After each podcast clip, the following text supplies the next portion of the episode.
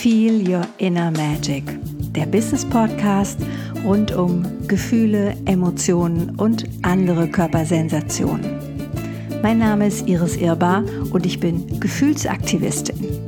Du weißt nicht, was eine Gefühlsaktivistin so macht? Hm, dann lass dich überraschen, weil dazu mehr hier in dem Podcast. Mein Lieblingsthema ist dabei Gefühle im Business bzw. Gefühle und Geld.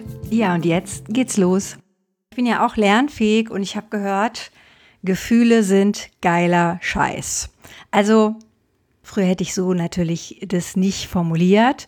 Mittlerweile glaube ich, ja, ja doch, das ist geiler Scheiß, weil wir machen das den ganzen Tag. Wir machen das den ganzen Tag, nicht nur im Business-Kontext, sondern auch, wenn du Nachrichten konsumierst, wenn du mit deinem Handy spielst, wenn du äh, im Auto sitzt, auch eine schöne Ecke für Gefühle. Und ja, im ersten Schritt will ich natürlich erstmal klarstellen oder den Versuch einer Definition von Gefühlen, Emotionen und Körpersensationen, damit ihr eine Idee kriegt, damit du weißt, worüber wir hier überhaupt sprechen. Ganz ehrlich, es gibt super viel in der Wissenschaft äh, im Sinne von, wir wissen, dass wir nichts wissen. Also das ist ganz oft noch so auf dem Bereich der Hypothese, auch wenn ich viel zu, in, auch zu den Themen in Neurowissenschaften ähm, nachgeforscht und gelesen habe. Da gibt es erste Ansätze, die bestimmte Dinge beweisen. Überraschung, das Unterbewusstsein ist jetzt bewiesen. Ist jetzt nicht so, dass du das nicht wusstest, ich weiß.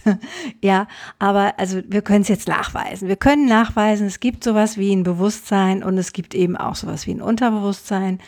Dann ist so die Idee mit diesen drei Teilen des Gehirns. Ja, dass es also so dieses alte Stammhirn gibt und dann hast du das limbische System, was da drüber sitzt und darüber noch den Neurokortex, also das, das Jüngste, das Neueste und da insbesondere den Stirnlappen. Ja, also das mit dem Lappen finde ich besonders schön und der ist halt so für die Logik zuständig. Meistens heißt das, dass es ja, du musst dich entscheiden, irgendwie so, ja, äh, Herz oder Verstand oder Logik oder Bauchgefühl. Und in Wahrheit, wenn du genau guckst, dann ist es immer eine Kombination aus diesen Dingen. Ja, also wir wissen schon, der Verstand ist ein bisschen langsamer, also unwesentlich langsamer als das, was so im Unterbewusstsein und auch was an biologischen Prozessen permanent in uns passiert. Nichtsdestotrotz macht es natürlich Sinn, das als gesamte Einheit zu betrachten. Also alles, was du in dir selber wahrnimmst, als deshalb sage ich immer gerne Körpersensation, hat ja was auf der körperlichen Ebene zu tun, mit der du dann aber eben auch denkst und handelst. Also es ist ja gar nicht losgelöst voneinander zu betrachten. Und ich habe früher mal Holistic Coaches ausgebildet. Da war damals schon der, die Idee vom ganzheitlichen. Wir brauchen irgendwie sowas wie einen ganzheitlichen Blick auf unser System Mensch und eben nicht nur auf dich selbst, sondern auch auf dich in Interaktion.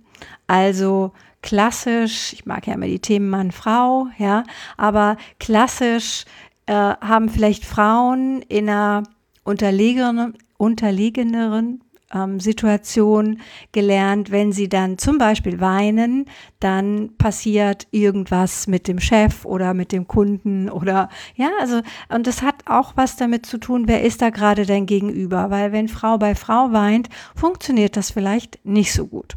Und so haben Männer natürlich auch ihre Konditionierung, ja, bei denen ist dann vielleicht eher das Lautwerden oder das noch sich noch breiter machen und ähm, da eben körperlich kraftvoll das zu untermauern, wovon sie total fest überzeugt sind. Und in Wahrheit ist jede Überzeugung, jeder Glaubenssatz auch nur eine, wie kann ich das sagen, eine Wohlfühlrückmeldung aus deinem Körper. Weil wenn du von irgendetwas zutiefst überzeugt bist, fühlt sich das auch, Überraschung, stimmig in deinem Körper an. Und genau diese Stimmigkeit können wir nutzen. Wir können sie nutzen für bestimmte Entscheidungen, im Business-Kontext zum Beispiel. Wir können sie nutzen für ja auch Zukunftsszenarien, Zukunftsprognosen. Und das finde ich immer noch am tollsten, ja, weil ich bin ja so gern so eine Schatzfinderin. Wir können sie eben auch nutzen für unsere Persönlichkeitsentwicklung. Und ich mag ja viel lieber den Begriff Persönlichkeitsauswicklung. Ich glaube, in dir ist eh schon alles drin, was du brauchst. Das heißt, manchmal geht es nur darum, das auszuwickeln. Und was habe ich für ein Beispiel? Ja, als Mädchen habe ich gelernt, ich bin lieber brav anstatt wütend. Und bei mir war es gut, mal meine Wut wirklich auszuwickeln, weil meine Wut mir natürlich auch Kraft gegeben hat, mir geholfen hat, mich zum Beispiel durchzusetzen, mm, zu mir selber zu stehen. Und es war eine coole Geschichte. Wie kannst du dein Gefühl dazu nutzen, dass du praktisch über dich selbst noch mehr erfährst? Wie so ein Decoder, wie so ein ja, Detektiv, Detektivin, die rauskriegt, oh ja, ha, jetzt ging es da und darum. Das ist ja super spannend. Und jetzt heute geht es mal darum. Mm, okay. In meiner Welt, auch wenn ich in der Tendenz das vielleicht beim einen oder anderen dann immer mal reinbringen werde, nur in meiner Welt gibt es auch nicht wirklich gute und schlechte Gefühle sondern es gibt Gefühle, die dir Hinweise geben und die dich dann möglicherweise in gute oder schlechte Zustände bringen. Aber auch das ist ja total relativ. Also ist Schwäche wirklich ein schlechter Zustand? Oder ist Schwäche nicht auch ein Zustand, wo plötzlich deine Tür ein bisschen weiter auf ist, wo du vielleicht zugeben kannst, dass du Hilfe brauchst? Und ist Stärke immer so ein guter Zustand? Ja, ihr kennt noch so Sprüche wie ein Indianer kennt keinen Schmerz und stell dich nicht so an. Und ist da die Stärke immer wirklich ein guter Zustand? Oder kann Stärke dich nicht auch und gerade im Business-Kontext höher, schneller, weiter auch ziemlich kaputt machen? Und du dann von dieser Höhe des Starkseins ziemlich unsanft fällst. Also von daher, lass uns mal schauen. Für mich sind Gefühle im Ausdruck Körpersensationen und aber im Ursprung wirklich einfach erstmal Signalgeber, auf die ich hören kann. Ähnlich wie wenn bei dir im Auto irgendein Lämpchen leuchtet, dann sagt das, okay, du musst irgendwas nachfüllen oder du musst in die Werkstatt, ja, oder bleib mal lieber stehen, fahr mal lieber nicht mehr weiter, ja. Das sind also im Grunde Hinweisgeber auf mögliche Verhaltensweisen. Und warum sind die so, so, so wichtig? Weil wenn wir aufgehört haben zu fühlen, also wenn wir, das ist äh, falsch ausgedrückt, wenn du jetzt mit diesen Gefühlen nicht mehr verbunden bist, dann kriegst du dich selber nicht mehr mit. Und dann wirst du so ein bisschen, kennt ihr alle so diese Phase von Thriller und den Zombies, ja? Und dann, ich nenne das immer gerne im Business-Kontext, sind die Business-Zombies. Die, ja, die kriegen einfach nichts mit. Und zum Glück, liebe Frauen, wird uns ja doch mehr Empathie und Einfühlungsvermögen nachgesagt. Ich habe es auch schon anders erlebt. Ja, ich kenne durchaus auch ähm, sehr tolle Führungskräfte, sehr tolle Unternehmer, die sich sehr gut auch in ihre Mitarbeiter, in ihr Team einfühlen. Setzt voraus, dass du dich eben selber einfühlen kannst. Und ich kenne in der Umkehrung auch Frauen, die auch da für sich vielleicht den Kontakt ein bisschen verloren haben, zu sich selbst oder zu ihren Emotionen. Also das werden wir uns auf jeden Fall angucken.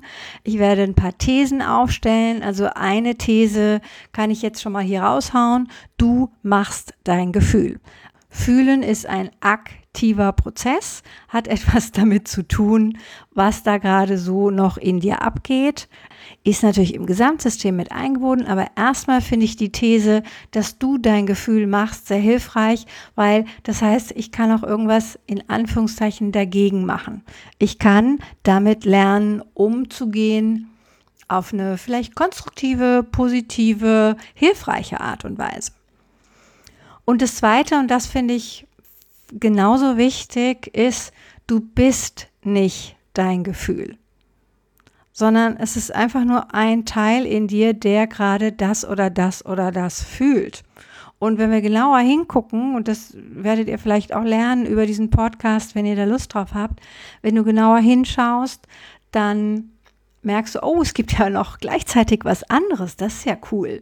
Also oft ist es so eine Art Potpourri oder in einem Buch habe ich mal gelesen, das fand ich auch sehr schön, dass der Gefühlscocktail finde ich als Bild so ganz schön. Ja, dann schütze da ein bisschen Liebe und Zuneigung rein, dann wird es vielleicht rosa und rot. Und dann hast du da aber auch noch einen ordentlichen Whisky oder einen ordentlichen Gin mit drin. Ja, und der ist dann vielleicht auch noch so die Ebene von Kraft und Power oder auch Wut mit drin. Das waren jetzt für den Anfang erstmal zwei wichtige Punkte. Du machst dein Gefühl, also es ist ein aktiver Beitrag, den du leisten kannst und gleichzeitig bist du nicht dein Gefühl, weil, wenn du genau guckst, du kannst es ja auch beobachten. Also du kannst es im Körper beobachten, du kannst ein bisschen von dir rausgehen und kannst dich selber beobachten. Und spannend wird es natürlich bei den Gefühlen, die eigentlich, wenn wir ganz genau gucken, gar nicht ins Hier und Jetzt gehören, sondern alter Scheiß sind. Da wird es dann besonders interessant, aber das hebe ich mir noch für die eine oder andere weitere Podcast-Folge auf. Also, wenn dir das heute das erste gefallen hat, dann like mich, äh, Sternchen mich oder was auch immer da alles so geht. Freue ich mich total. Und ja, schreib mir. Schreib mir mail at irisirbar und dann einfach in den Betreff Podcast. Da freue ich mich total auch über weitere Anregungen oder Wünsche. Und in diesem Sinne, nächstes Mal geht es weiter mit dem Aller, Allerwichtigsten, der Selbstliebe.